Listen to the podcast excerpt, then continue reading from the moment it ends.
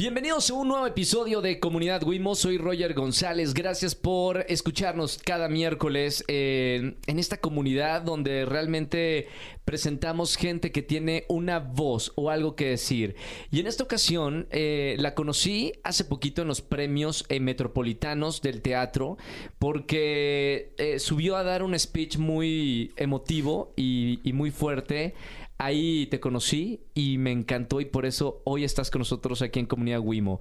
Tengo a la actriz Mel Fuentes enfrente de mí. ¿Cómo estamos, Mel? Hola, Roger. Pues muy bien, todo va bien, gracias. Oye, un exitazo con la obra que, que hiciste junio en el 93. Sí, pues ha sido súper emocionante. La temporada de premios nos agarró primero los ACPT, luego los ¿Cómo Metro. fue en los ACPT?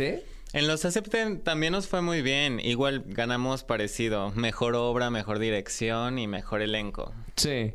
Y en los metropolitanos, pues también mejor obra, elenco, dirección, eh, dramaturgia, casi todos los premios. Fuimos, fuimos consentidos.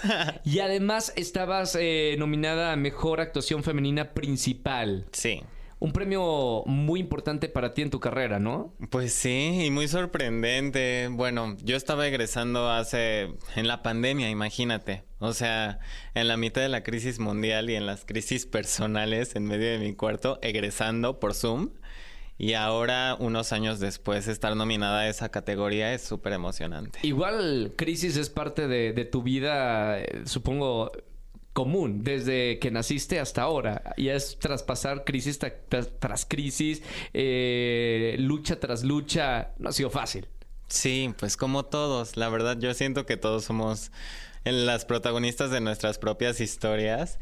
Y sí, la crisis es parte de el cambio, que a veces nos resistimos mucho, nos cuesta mucho trabajo, pero es parte de... Y te hace más fuerte, ¿no? O sea, cada- ca- las personas que nos están escuchando y que dicen, he tenido una vida difícil, también hay que agradecer porque las vidas que a veces son complicadas eh, te forjan el carácter, la personalidad y te hace valorar mucho más lo que es la vida.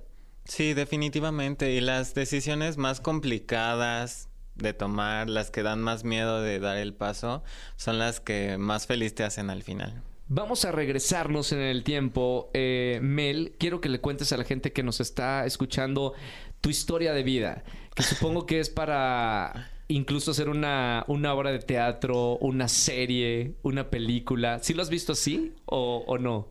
Pues todavía no, mejor eso que ya sea trabajo cuando yo me muera y que la hagan mis amigos. Pero ha sido, ha sido una vida bastante... es- ha sido una gran aventura. Sí, pues lo ha sido.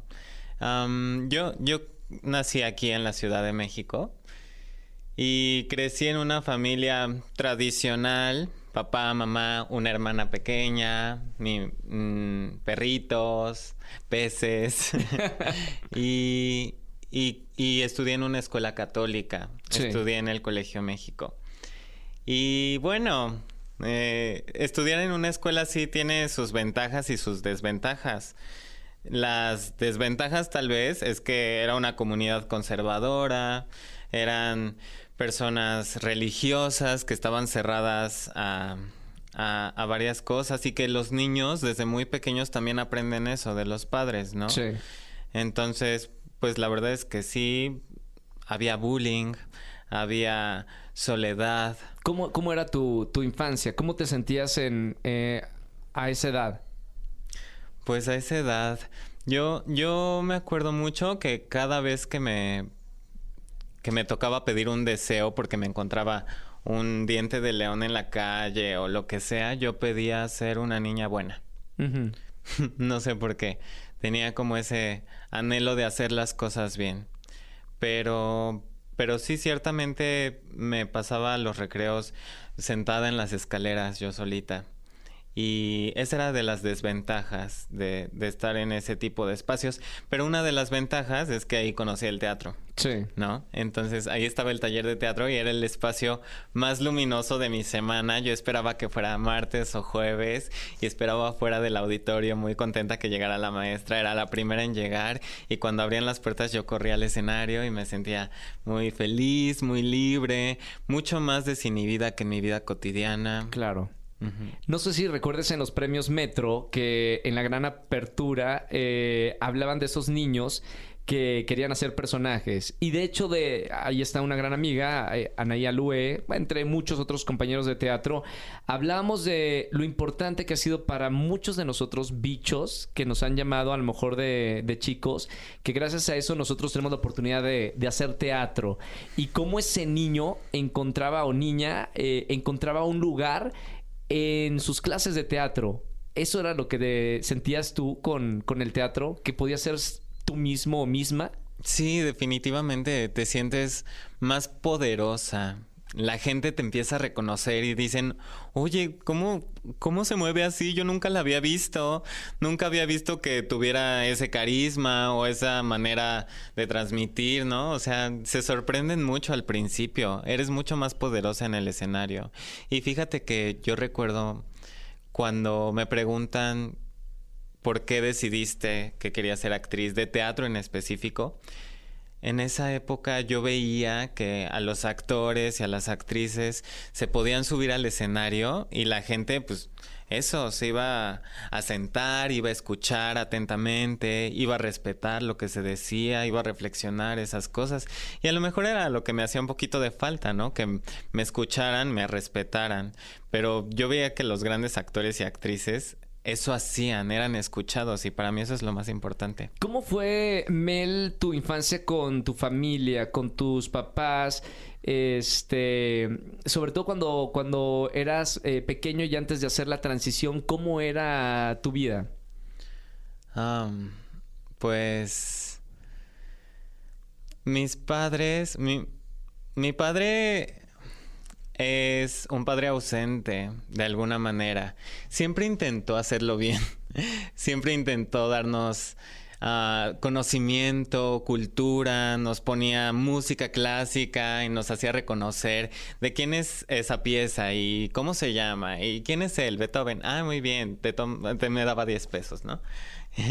Los acercó al arte. Nos acercó al arte, nos acercó a la historia. Eso, eso intentaba, pero su alcoholismo y su drogadicción hizo que al final nos tuviéramos que alejar todas de él, mi mamá, mi hermana y yo. Estabas, eh, eras muy pequeña en ese entonces, ¿cuántos años tenías?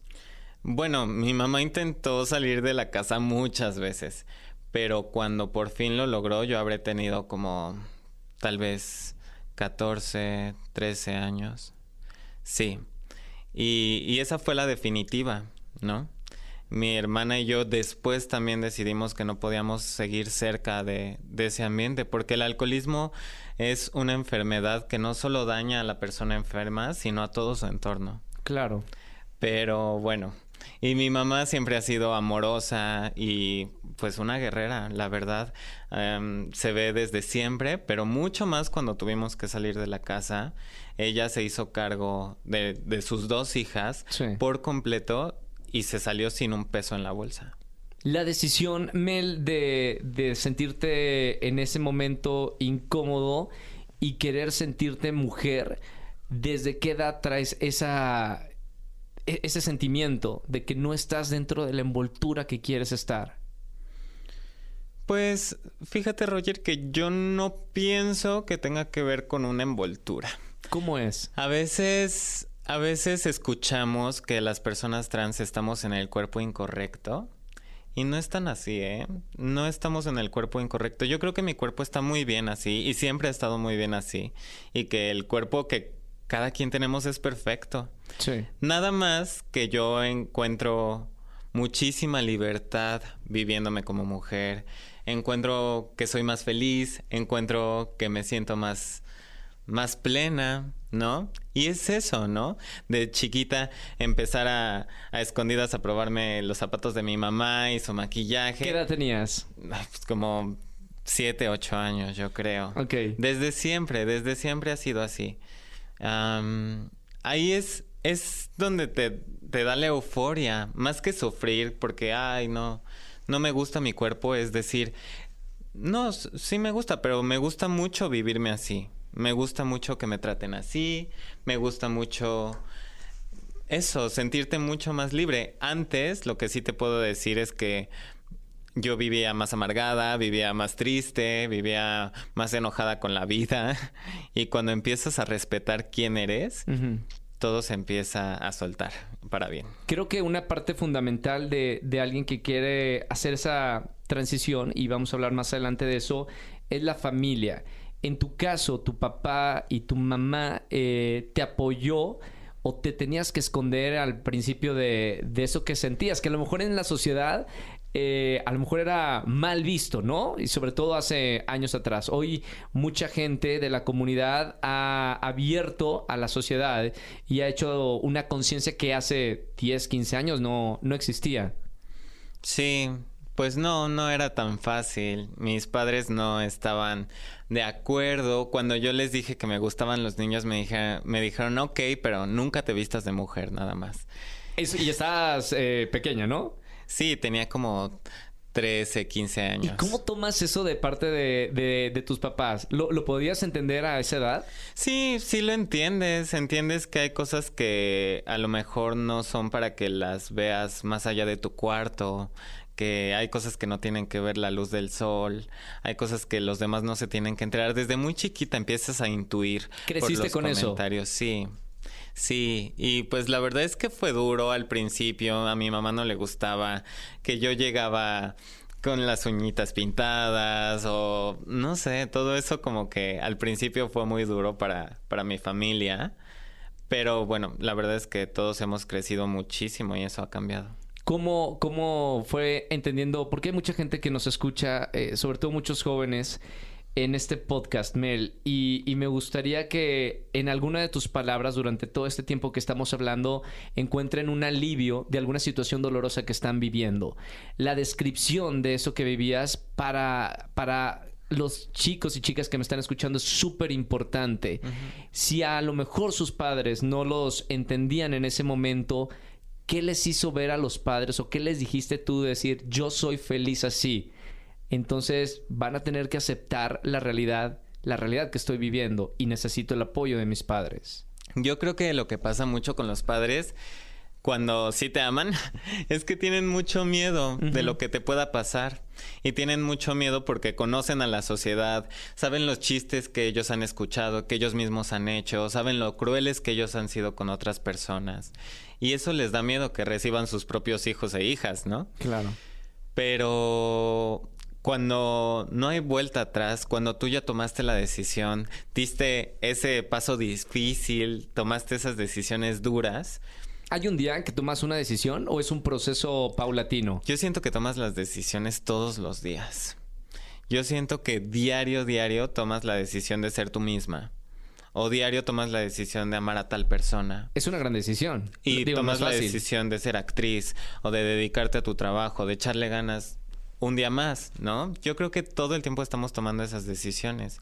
Entonces, cuando lo haces y bueno, con el paso del tiempo se dan cuenta que sí, que realmente eres más auténtica, sí, que realmente eres más feliz, que sonríes más seguido, pues poco a poco van entendiendo que es un bien para ti, que era necesario. Era importante la, la, como la luz verde de tu familia, en, en tu caso, o sea, sí necesitabas la aprobación de la gente que más te ama, de tu, la de tu mamá, de tu papá, para ya sentirte liberada? Sí, sí es importante, al menos para mí yo me he dado cuenta que a veces dudo mucho en dar esos pasos por el miedo a que tal vez no estén preparados, ¿no? Y así se te puede ir la vida. Entonces también he comprendido que a veces hay que dar los pasos mucho sin pedir permiso. y ya después el mundo se va acomodando alrededor. Sí. Ahora, Mel, eh, para la gente que nos está escuchando y no sabe qué es una mujer trans, ¿cómo le puedes decir a esta gente qué es? Porque también hay muchas cosas que se dicen en, en, alrededor de eso. Para ti y como mujer trans, ¿qué es una mujer trans? Pues una mujer trans es en específico cuando nace un bebé y los doctores deciden que es un varón. Porque eso es algo que se decide, ¿no? O sea, ni siquiera el sexo es biológico. Los doctores visualmente hacen una examinación y basados en eso deciden si es varón o es hembra, pero realmente si nos ponemos a estudiar aquellos que dicen es que simple biología, bueno, pues la simple, la simple biología a la que te refieres no solo se resume a, a varón o hembra, pene, vagina, ¿sabes? Por el órgano por el órgano, sino que hay distintos componentes. Hay hormonas, hay gónadas, hay muchos otros que tal vez ni conocemos porque nunca nos hemos hecho esos análisis. Claro. Y, y bueno, pero entonces deciden que es un varón y así es criade. Pero cuando crece, pues eso, se identifica más con la feminidad, decide vivirse como mujer, empieza a relacionarse de esa manera. Eso para mí sería una mujer trans.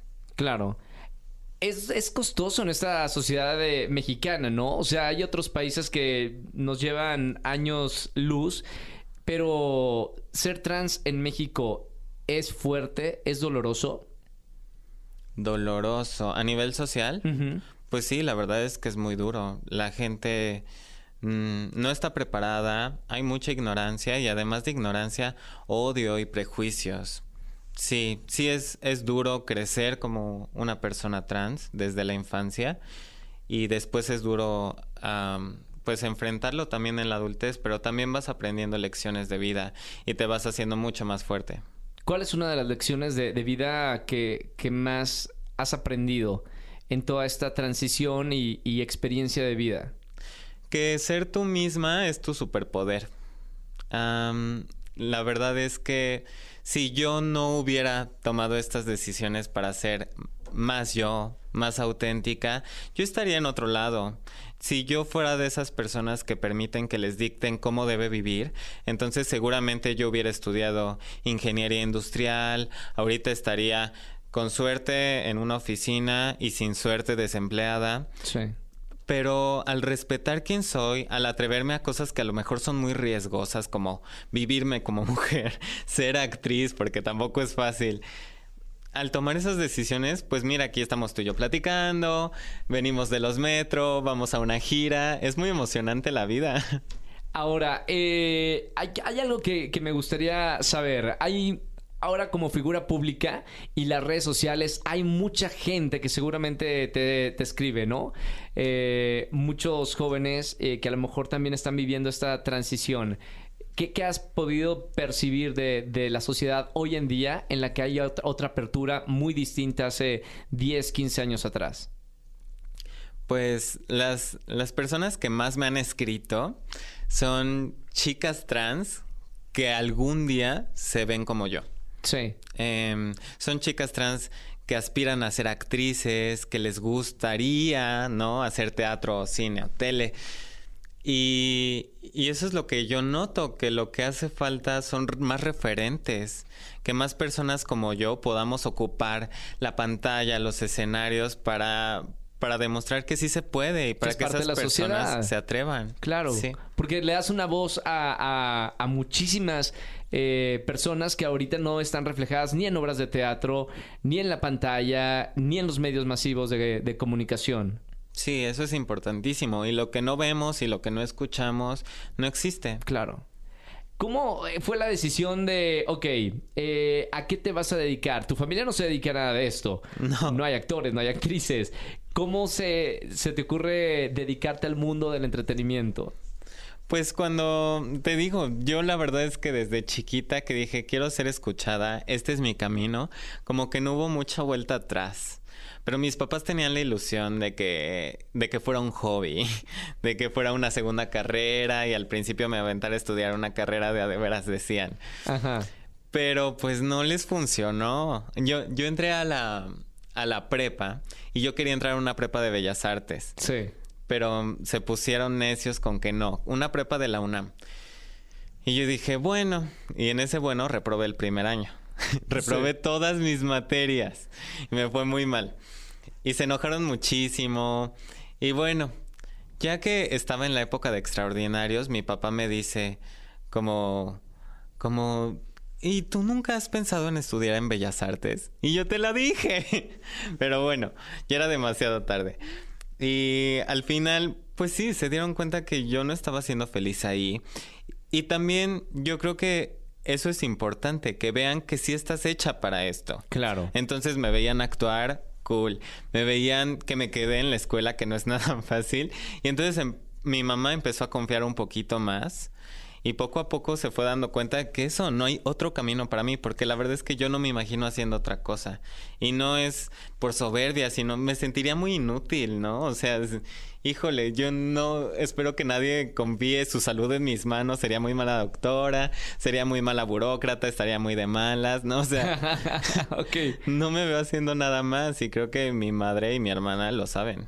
Ahora, eh, es muy difícil eh, eh, entrar a estudiar donde estudiaste porque aplican miles de personas, ¿no? Y quedan como menos de 50 personas. Sí, sí, justamente. Hay un montón de aspirantes y así, tiene que ver mucho, pues sí, con tus aptitudes, con el talento, pero también con la fortuna.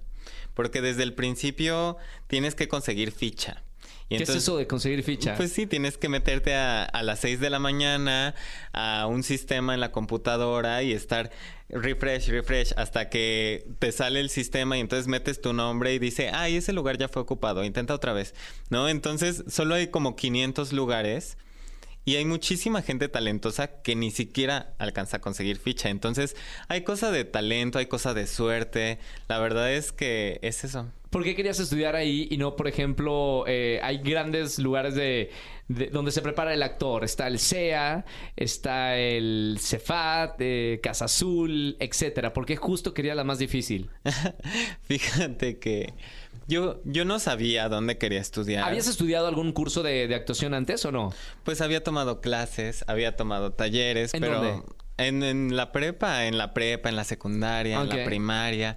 Pero bueno, em, yo no sabía dónde quería estudiar, pero la única que conocía, así como, como que me llamaba la atención, era la UNAM. Sí. Y yo dije, yo voy a la UNAM.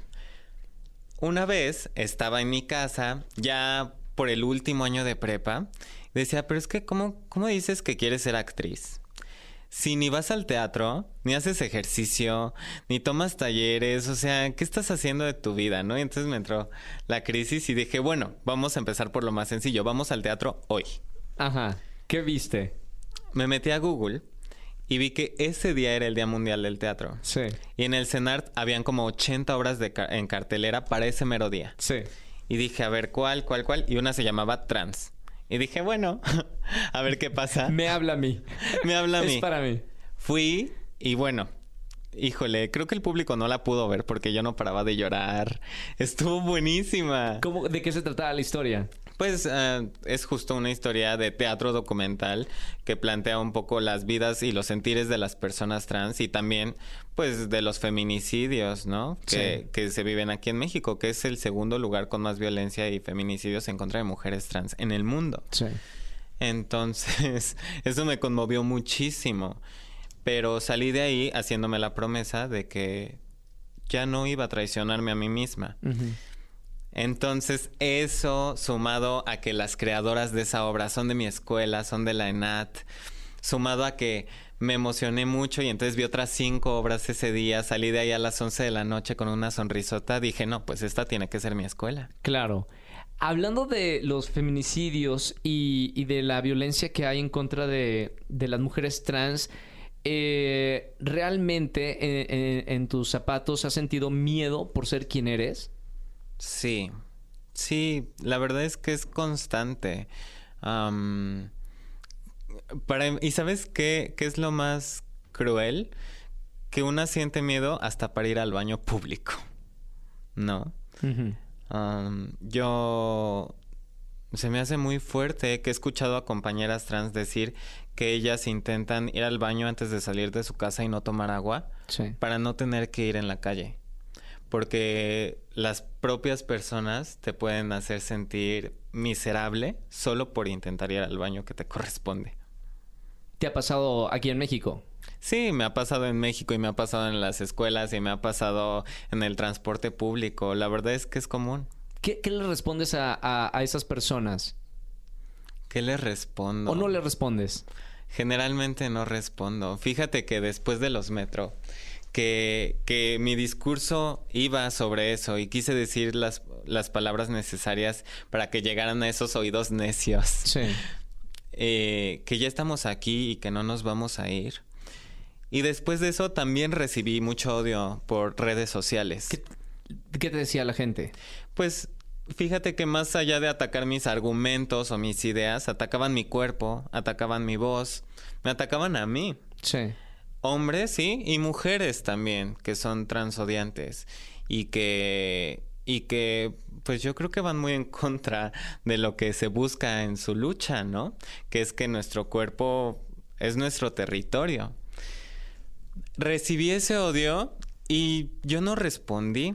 La verdad es que yo pensaba, mi única posible respuesta es lo que ya dije en ese escenario, lo que ya dije en ese micrófono, por eso tenía que decirlo. Aunque estaba herida, aunque tenía miedo, tenía que decirlo porque eso es lo que les tengo que responder cada vez que quieran hacernos sentir menos. ¿De dónde saca la, la fuerza, Mel? ¿De dónde saco la fuerza?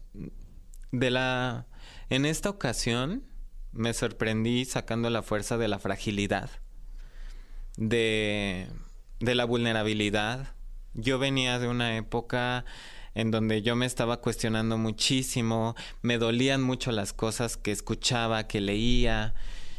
Y justo por eso dije, no, o sea, sí me siento frágil, me siento vulnerable, tengo miedo de decir esto, no sé si es el espacio, pero justo por eso tengo que decirlo, porque si no lo hago me voy a estar arrepintiendo uno o dos años. Y de ahí, de decir, si tenemos este espacio, si tenemos un micrófono y una cámara enfrente, hay que decir lo que nos es importante, aunque nos dé miedo, porque esa es nuestra única respuesta ante el mundo. ¿Esas eh, herramientas eh, las aprendiste a la fuerza o, has tenido, no sé, eh, a tu madre, que hablaste muy bonito al principio de este podcast de, de tu mamá?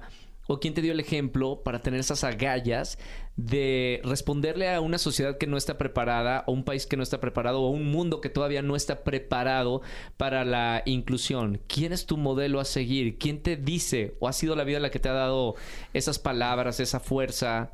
Ha sido todo, la vida, las experiencias, las personas que me odian, mi madre por supuesto que sí, yo aprendo de ella. Ay, y digo, qué gran ejemplo a seguir y qué difícil tener que llenar algún día sus zapatos, de nunca rendirse, de aunque todo vaya en tu contra, aunque en su caso, ¿no? Fue una madre soltera, con dos hijas, sin el apoyo de casi nadie, sin un peso en la bolsa, que se salía cada vez a ver cómo se ganaba la comida de ese día. Yo no sé si pueda tener ese valor, pero sí se lo aprendo a ella has hablado con, tu madre en numerosas ocasiones. Eh, ¿Quieres compartir con, conmigo y con la gente que nos está escuchando cuáles son las palabras que sabes que vas a recordar durante toda tu vida? Esa, esa plática que hayas tenido con, con ella. ¿Sabes qué? Lo que siempre me voy a acordar, y ella me lo dice, me dice, cuando me muera te vas a acordar de esto. Esa que es la típica de todas las madres mexicanas. Sí, claro. ella, ella lo que hace es que cada mañana se pone a bailar. Y me hace bailar. Y me despierta y yo, ay, y me dice, pero baila. Baila porque... ¿Qué ponen para bailar? Nada, ella solita se canta, ella solita se hace sus ritmos, pero para ella no puede iniciar un día sin bailar y me lo ha dejado creo que la, alegría por la vida, digo, no conozco a, tu madre, pero, pero ha de ser una, una persona bastante positiva y, que le encuentra el lado alegre a la vida, ¿no? Sí. Ha sido también la vida muy difícil para ella.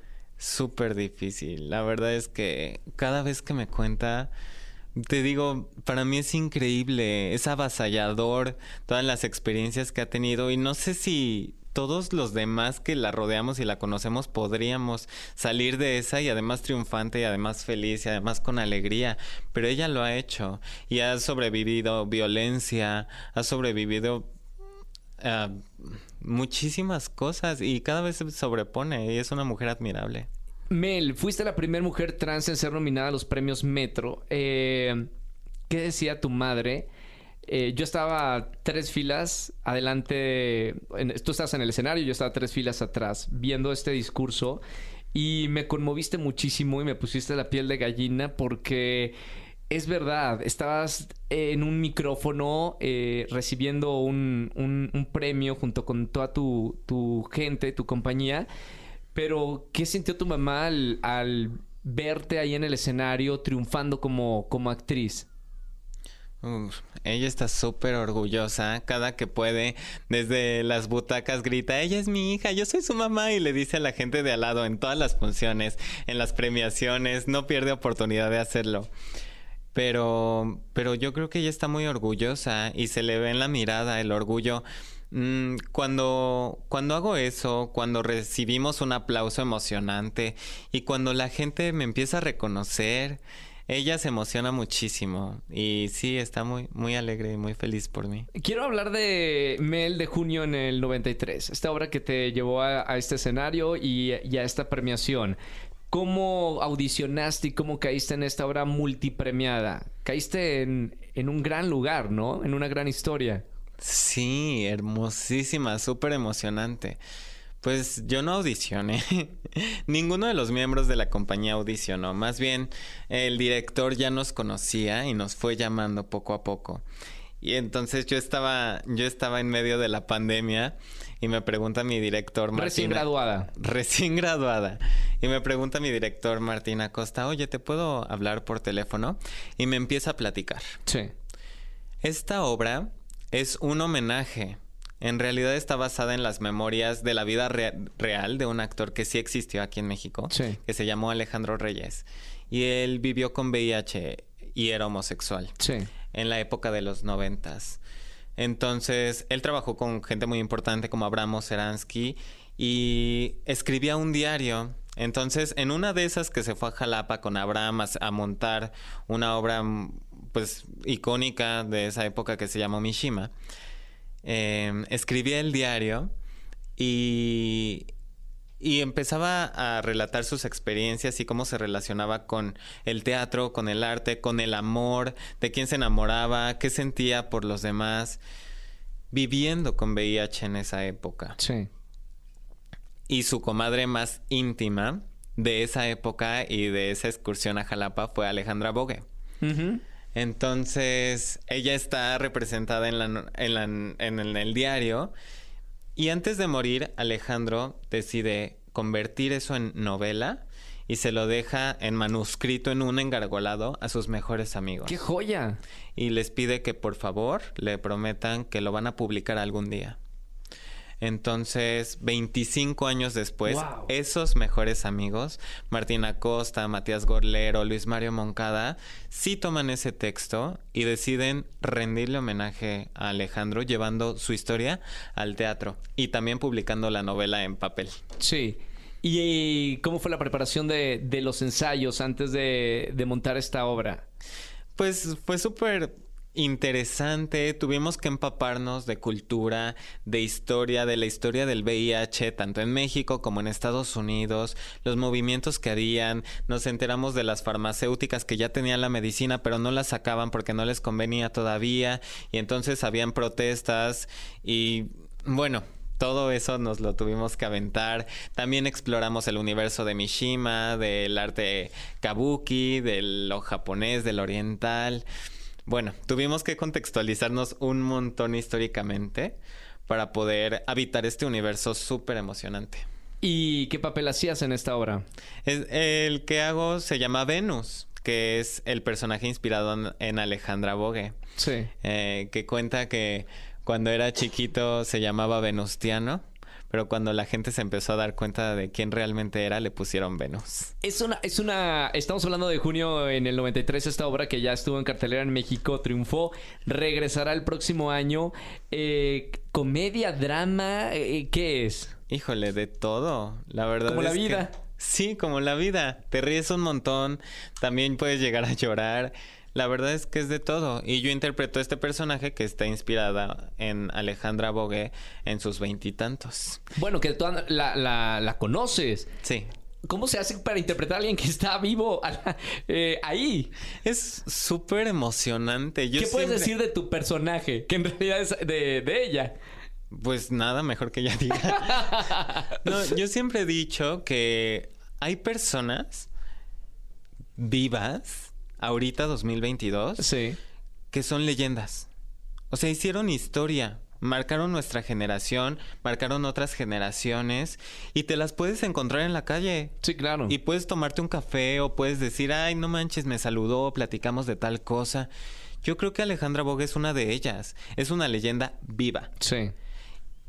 Me la encuentro, me saluda, me llama de vez en cuando, platicamos un ratito y además la interpreté. Y ella me va a ver Oye, ¿Qué te, ¿qué te, dijo cuando te vio en el escenario? pues me dice que ya no tenía esas piernas.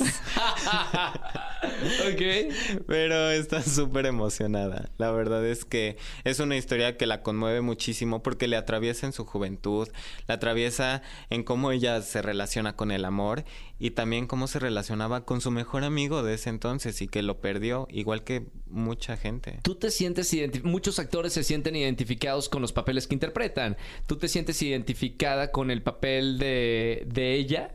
Sí, sí, de hecho es un personaje que construimos eh, en este proceso de montaje sin una intención de imitar a Alejandra ni de parodiar a Alejandra Bogue, ¿no? O sea, fue un personaje creado desde cero y yo ahí puse muchísimo de lo que soy. Yo creo que me siento muy auténtica en ese papel. Y algo para mí es que era importante pues mostrarle al público la cotidianidad de las personas trans y de las mujeres trans. ¿Es diferente a, a otra vida? No tanto. Y esa es justamente mi intención, que no todo el tiempo salgo en lentejuelas, ni salgo con los brillitos, ni salgo en vestidazo, ¿no? Yo a las tortillas voy en pijama y en chanclas, la verdad. Y eso era lo que quería transmitir en esa obra, que somos mucho más humanas de lo que se nos lee a veces. ¿Cómo es una vida cotidiana para ti? Bueno, la mía no es tan cotidiana porque yo no voy a trabajar a una oficina. Pero la verdad es que yo me paro tarde.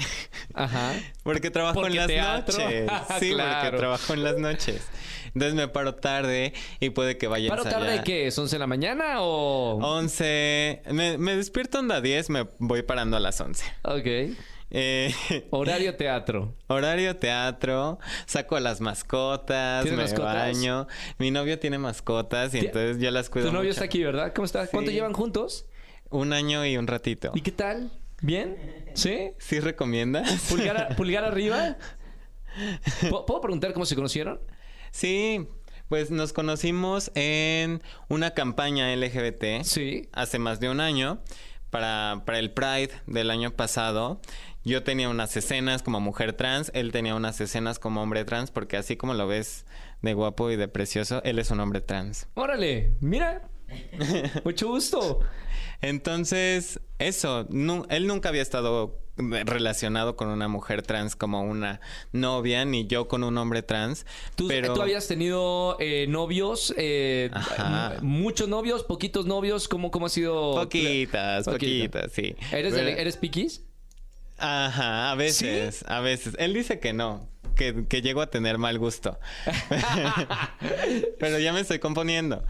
Eh, no, pues eso, nunca habíamos estado con una persona como la otra. Sí. Pero en esa diferencia nos entendimos muchísimo. ¿Pero se, fue amor a primera vista o...? Pues para mí sí. ¿Qué dice el novio? ¿Sí? A primera vista. A primera vista. Él dice que no, pero bueno, yo me empeñé. ok. Y, y, bueno, eso, nos hemos entendido mucho, nos hemos acompañado porque él sabe lo que es transicionar. Claro. Y yo sé lo que es transicionar, entonces... Hay un punto muy importante en común. punto de encuentro, sí. Dice, no sé si es eh, parte de esto que, de la desinformación, que no, no conocemos cómo es la vida de una persona trans, pero muchas veces se ve, como una vida solitaria. ¿Esto es real o, es, mentira? Ay, pues para mí no, la verdad. Y yo creo que, bueno, no me gustaría generalizar. Tal vez la infancia puede llegar a ser solitaria, pero siempre que creces empiezas a encontrar tu tribu. O sea, definitivamente. o sea, hay una entrevista que, que escuché de ti de los eh, Dance. Ajá. Eh, bueno, primero para la gente que no, no sabe, hay un documental increíble de, de esta cultura que nació en Nueva York, de los bailes, eh, donde iban eh, personas a, a sentirse como en familia. Sí. ¿Eso existe aquí en México, Mel? Existe en México. Por favor, platícame la historia de todo eso y sobre todo que, que la gente entienda de qué se trata de lo que estamos hablando. Sí, bueno, a ver, eh, el Vogue es esta danza que podemos ver en donde la gente mueve sus manos hermosamente y mueve el cabello y mueve toda la mirada. Si no sabe, vea el video de Madonna de Vogue que está inspirado en estos Está lugares. inspirado en esta cultura o puede haber, ir a ver el documental de Paris is Burning, la serie de Pose. También está Pose. el, el reality de Legendary en HBO y está muy padre. Eh, y, y también, bueno, la gente cuando, cuando no sabe qué es Vogue, le digo, bueno, como el principio de Clímax, de la película de Clímax, así. Ok.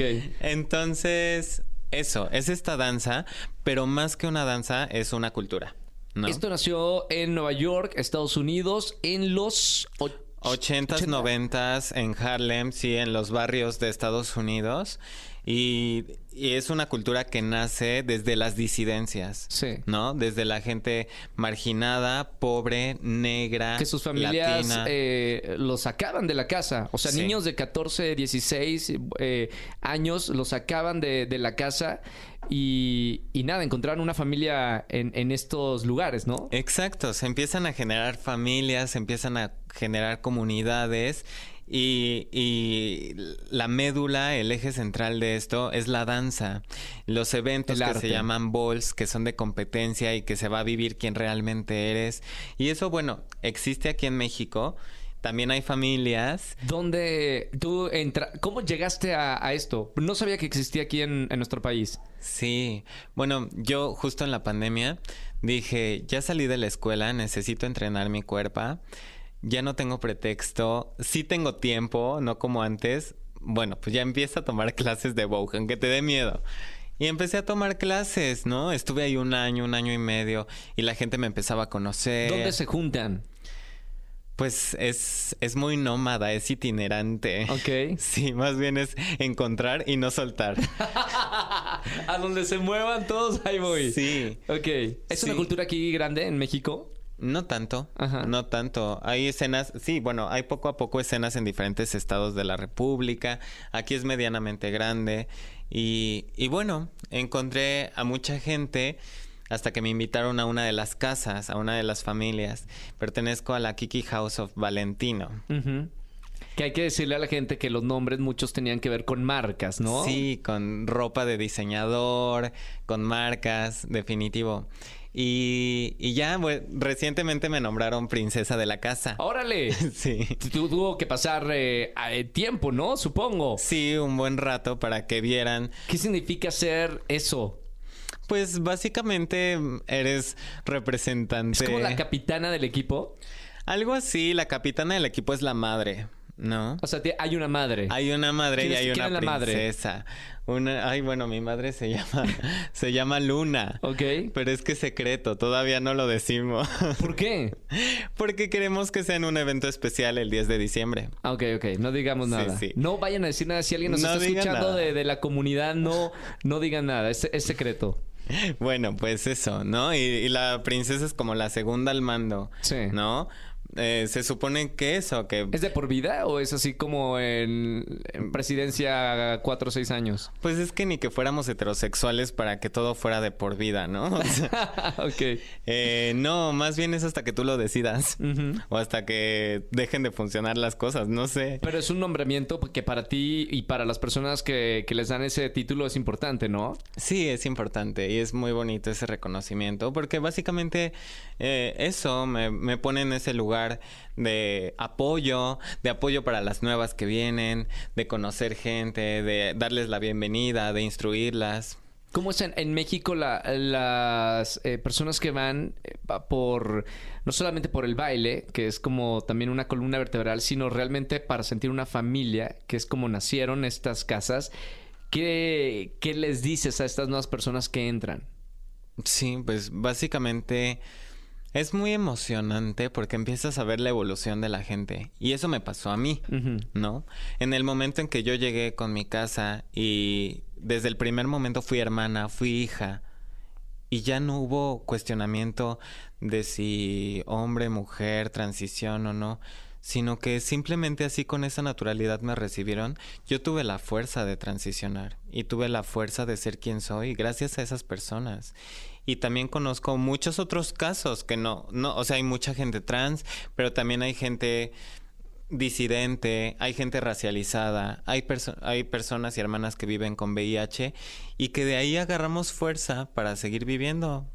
digo, aquí lo, más importante para mí es que te sientas con la confianza de decir lo, lo, que sea y, sobre todo a la gente que nos está escuchando de, pues de entender que hay de muchas formas. Hay de muchas maneras. Cada quien vive su transición como, como va entendiéndose, porque no hay una sola manera de transicionar. No hay un punto A y un punto B. Yo creo que las transiciones las vivimos todo el tiempo, ¿no? Y no solo las personas trans, sino las personas que migran de un país a otro están transicionando de, de espacio. Y las, todas las personas estamos transicionando de edad todo el tiempo. ¿Lo has pensado? A ver, la, la vida es de cambio. La, vida, es de la vida, si hay una constante en la vida es el cambio, ¿no? Sí. Y si te adaptas bien a esos cambios, pues qué bien, ¿no? Es el momento en el que te sientes feliz. Si tú te rehusas al cambio, pues puede ser complicado, ¿no?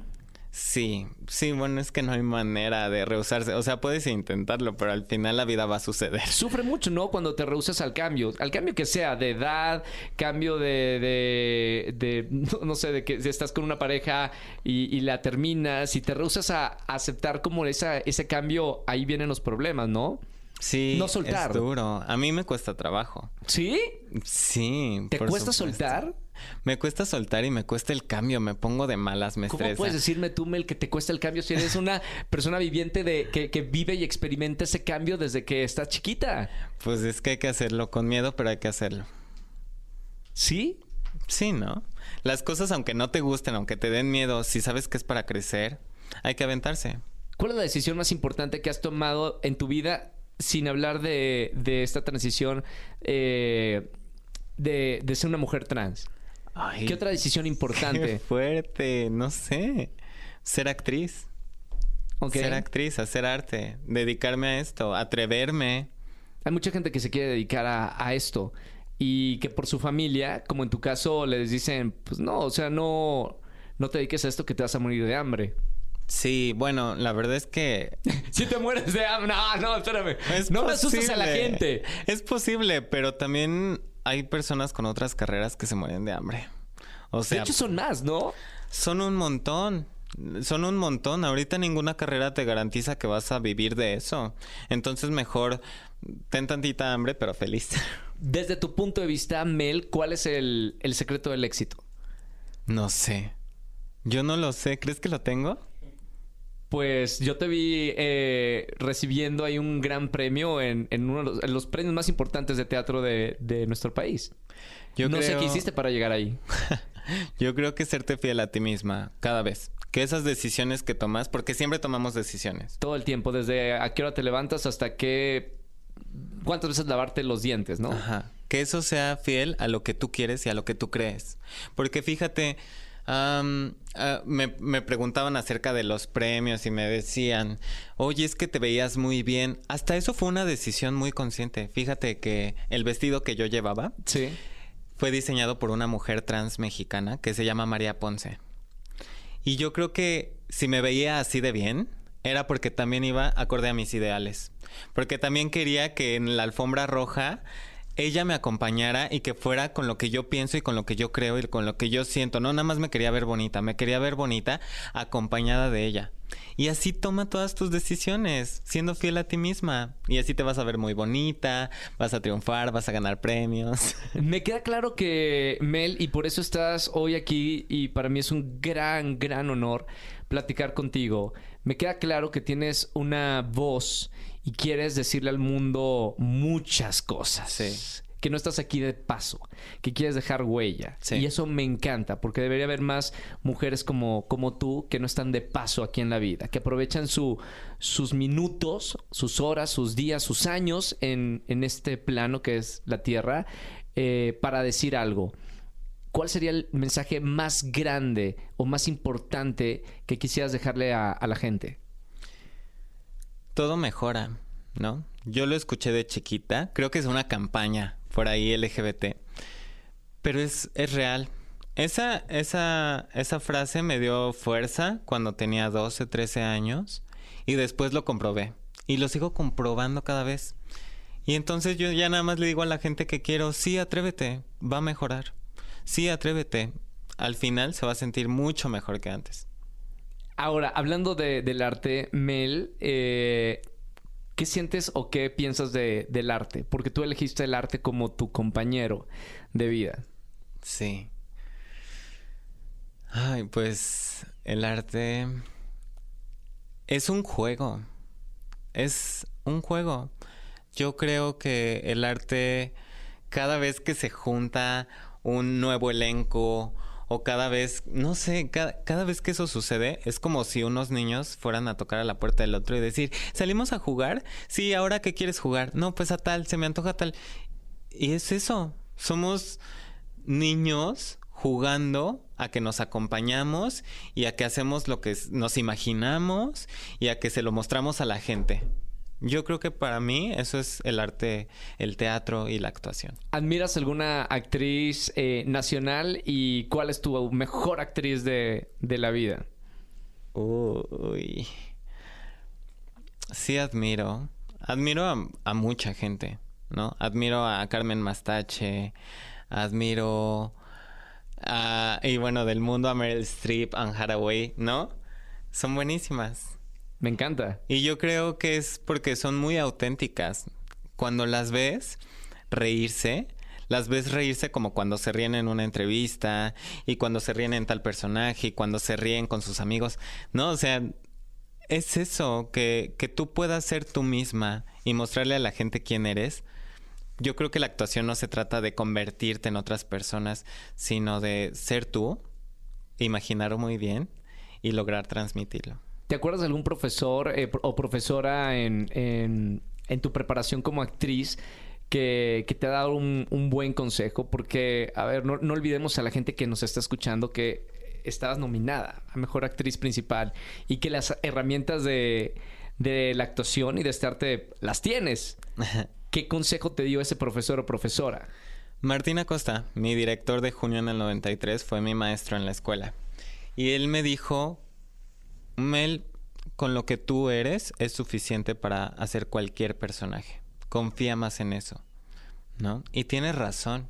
Así quieras hacer, no sé, un astronauta, un ladrón, una, no sé, una mesera.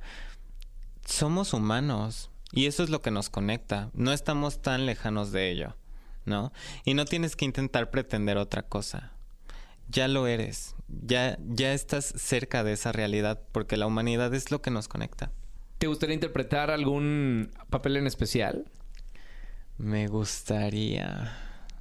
Bueno, sí, la verdad es que uno de mis papeles soñados es... Hay una novela literaria que se llama Las Malas, de Camila Sosa. Y yo quería hacer eso en teatro, pero acabo de ir a conocer a Camila Sosa. Y me dijo, mi amor, una gente pagó muchísimo dinero por eso, la van a hacer una serie, no se puede. me dio permiso de hacerla sin que nadie se entere, pero algo así me gustaría hacer. Me gustaría hacer algo que refleje nuestras historias, que nos refleje tal cual como somos. Actuada por mujeres trans, escrita por una mujer trans, a lo mejor dirigida por una mujer trans. Me gustaría que la gente nos conozca y nos conozca vivas, felices, plenas. Ganadoras. Ganadoras. Mel, eh, me gustaría saber también muchísimo, digo, me encanta platicar contigo en este episodio de, Comunidad Wimo sobre la parte psicológica de los artistas. Estamos locos, por algo estamos eh, muchas veces interpretando personajes en, el escenario. ¿Cómo llevas esa parte eh, de ser una actriz en cuanto a lo emocional que podemos ser? Híjole, pues sí, la verdad es que a veces me siento como un mar, ¿no? Y, y además ahora la transición me ha hecho mucho más sensible. Entonces... Bueno, eso también tiene que ver con la profesión que elegiste, ¿no? No hay forma de, interpretar si no tienes sensibilidad. Claro, pero antes de transicionar a una actriz me sentía un riachuelo y ahora me siento un mar. O sea, como que hay veces que mis emociones de verdad me ocupan completa y me siento como campanita que, que es tan chiquita que sus emociones la avasallan y, y solo puede tener una a la vez. Claro, claro. Sí, pues así me siento un poco. Pero bueno, la verdad es que sí es muy importante hablar de salud mental, ¿no? Yo cuando entré a la escuela dije, a ver, no me quiero volver loca, llamé a un psicólogo y llevo trabajando con mi psicólogo unos 6, 7 años ya. ¿Y cómo ha sido el proceso de, trabajar ya de la mano de, de un psicólogo? Es, es muy bueno porque aunque, o sea, hay momentos de mucha más tranquilidad y serenidad, hay otros momentos de crisis, pero más allá de esos momentos en específicos, de si te sientes bien o mal, de lo que me he dado cuenta es que yo sola voy agarrando herramientas y voy tomando herramientas que cuando hay una crisis, solita me sé salir de ahí. Y yo ya llego a terapia y le digo, ay, pasó esto, ¿cómo ves? ¿No? Pero ya después de, años de terapia, solito en, em, empieza tu cuerpo a entender cómo salir de ahí, cómo protegerte, a dónde no entrar, ¿no? ¿Qué tan importante es el círculo? Yo siempre le he dicho a, la gente lo importante que es tener como tu círculo de confianza para esos momentos de crisis. Cuando no tienes a nadie, es mucho más difícil salir de, este tipo de, situaciones que cuando tienes o tu familia o tu familia por elección. ¿Qué opinas al respecto de, ese círculo de contención? ¿Y quiénes son en tu caso? Sí, siempre es importante saber que hay alguien ahí que va a estar para sostenerte. En mi caso es mi familia, mi mamá, mi hermana, mi novio, mi familia, Boguera también, que es la familia elegida. Sin eso, sí se puede, sí se puede siempre, pero toma más tiempo y es más difícil. Yo he visto siempre con las personas trans que tienen el apoyo de sus padres, cómo llegan a ser mucho más exitosos, llegan a concluir sus carreras, llegan a, convertirse en personas realmente eh, plenas. Sí. Y, eso es lo que yo les diría también a los padres de familia, ¿no? Si tu miedo es que no llegue a ningún lado tu hija o tu hijo porque es diferente o es trans, tú le estás haciendo ese daño. Porque cuando lo apoyas, le estás dando la fuerza y la garra para llegar a donde quiera llegar. ¿Cómo te gustaría verte en, unos 10 años, 15 años, hablando de todo el éxito y del apoyo? ¿Dónde te ves en unos años? ¿Dónde te gustaría llegar? Wow, pues me encantaría vivir del teatro y vivir de la actuación. Eso es mi mayor aspiración, porque porque yo me quiero dedicar 24/7 a esto y, y poder vivir de eso. Y no importa, o sea, no solo actuar, también me gustaría escribir, dirigir. Ahorita estoy dando clases y también me encanta. Entonces, todo lo que tenga que ver con mi profesión, yo estoy dispuesta porque le quiero entregar mi vida y quiero poder hacerlo. Mel, eh, me gusta porque tienes una filosofía de vida y, como cosas eh, muy pensadas y conscientes, como lo que hablamos al principio de, que el hombre y la mujer pues solamente no es eso de biológico. Me gustaría saber qué piensas, por ejemplo, de, de la vida después de, o sea, de la muerte y si hay otra vida, si eres eh, católica o no. ¿Qué piensas de todo eso? Bueno, católica no soy.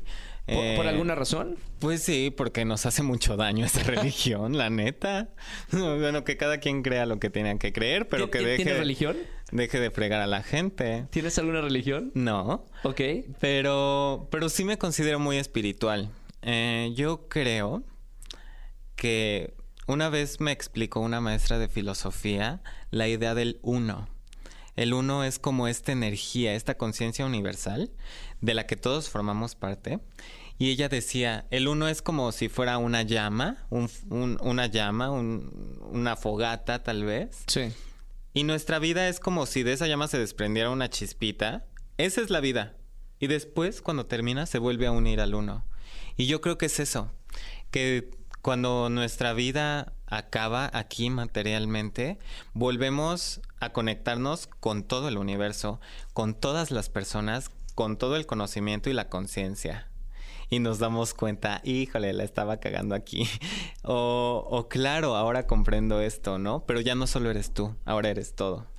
Em, ¿Eres miedosa? A veces. ¿Qué te da miedo? pues me da miedo la soledad, el cambio. Mm, pero las películas de terror sí las disfruto mucho. Ok, perfecto. Bueno, igual eh, aceptable el miedo del, y, eh, del cambio, ¿no? Es, también un miedo que tiene todo mundo. Sí, bueno, ya platicamos un ratote de eso. La verdad es que sí, pero bueno, la vida nos enseña que hay que abrazarlo también. ¿Cómo te ves? ¿Te ves ya con, con familia este, más adelante? Me ¿Lo has pensado? Me gustaría. Eh, me veo con mi novio. Y me veo. Contigo, ¿eh? El actual. Sí, qué bueno. me veo con él y me veo con nuestras mascotas, mis cinco peces guppy. Y siendo muy felices y, y construyendo nuestra propia versión de familia. Y a México, ¿cómo te gustaría verlo? Porque ya hablamos de ti, ¿cómo te gustaría verte a ti? Pero ¿cómo te gustaría ver a nuestro país y a la sociedad y a la comunidad en cuanto al tema de, de las mujeres trans? ¿Cómo te, ¿Cuál sería el ideal? Creo que hace falta que la gente se siente a platicar con personas trans. Porque cuando uno platica, así como tú y yo estamos platicando, o tomando un café, o en cualquier momento, tú te sientas platicas tres, cuatro horas y terminas dándote cuenta que somos súper parecidos, que nos identificamos en cosas y empiezas a empatizar. Yo creo que es eso, más que decir, ay, es que tengo que aprender, ay, es que a mí me criaron de tal manera y por eso me cuesta mucho trabajo aceptarlos, ¿no? Mejor conoce a alguien y date cuenta que también es una persona sensible, que también es una persona con miedos, que también es una persona que ha luchado muchísimo, como tú también y entonces así empezaremos a ser más empáticos y empáticas. Eso es lo que yo veo. Me gustaría que esa solidaridad de la cual nos enorgullecemos muchísimo cuando viene la tragedia, como un temblor tal vez, la podamos tener día a día, ¿no? Que apostemos por la ternura. ¿Cuáles son esos miedos, Mel, de y mentiras que tiene la gente hoy en día en, nuestra comunidad y en México. Esas cosas que se dicen de las personas trans y que tú hoy me puedes decir en el micrófono, esto no es cierto, esto no es cierto, esto no es cierto. Bueno, no es cierto que, que estamos en el cuerpo equivocado. Nuestro cuerpo es perfecto. No es cierto que tengamos una enfermedad. Estamos muy sanas y estamos muy felices. No es cierto que nuestras vidas tienen que ser tristes pueden ser muy felices. Y no es cierto que somos personas conflictivas que hacen daño. La verdad es que no. La verdad es que sabemos sabemos generar nuestros propios espacios de amor, de afecto. Y hay muchísima ternura dentro de la comunidad trans que, que hay que aprenderle, que creo que todo el mundo debería aprender. Gracias, Mel, por dejarme conocer en esta, en esta charla y en este episodio de, Comunidad Wimo. Eh, te admiro, te felicito y te apoyo eh, para ser un, México distinto que, hace falta. Y yo lo reconozco, tú lo reconoces y sé que juntos eh, podemos hacer cambios muy grandes. Sí, la verdad es que a mí me gustaría decir, no hay persona perfecta, no hay persona que no se equivoque. O sea, no hay persona que un día no haya sido cruel o que sepa todo. No tienes que ser ese sabelo todo, simplemente tienes que ser sensible, escuchar y todo el tiempo querer aprender. Y reconocer que sí, te pudiste haber equivocado, pero, pero podemos cambiar y podemos ser mejores personas. Y eso, no tienes que ser el experto en LGBT, no tienes que ser el experto en feminismo. Con que quieras aprender, es más que suficiente. Gracias, Mel, por tu tiempo.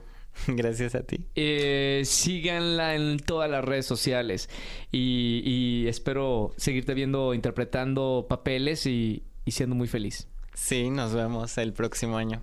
Nos vemos el próximo año. Gracias, compartan este episodio de Comunidad Wimo con toda la gente que quieren y hasta el próximo miércoles. Chao.